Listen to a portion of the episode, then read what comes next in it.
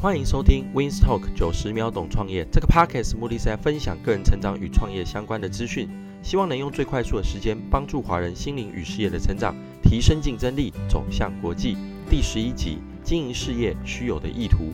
经营企业一段时间后，你就会有四种不可避免的选择：第一，保留自己的事业，亲自继续操盘，并获得可观的收入；第二，你可以保留自己的事业，但是借着将日常例行事务工作委任他人执行，让自己的时间获利出场，同时获得大量的被动收入；第三，你也可以出售自己的事业一部分，并立即成为千万富翁；或者是你可以选择第四点，你可以综合运用以上三点。无论是哪一个选择，你都已经走在创业成功的道路上了。但各位一定要有一个概念，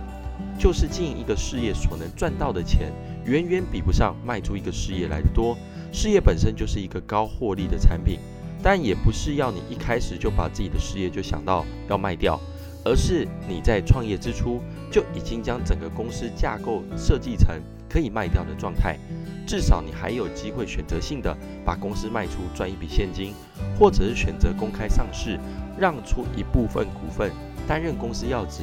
自己也能拿到一笔零用钱运用。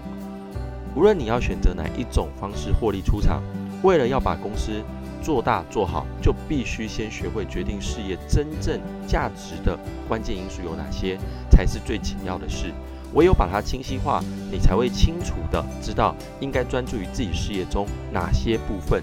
将获利引擎开外挂到最强，将来公司的价值才能很高，卖出的价格才能高啊！所以经营事业需抱持获利出场的意图。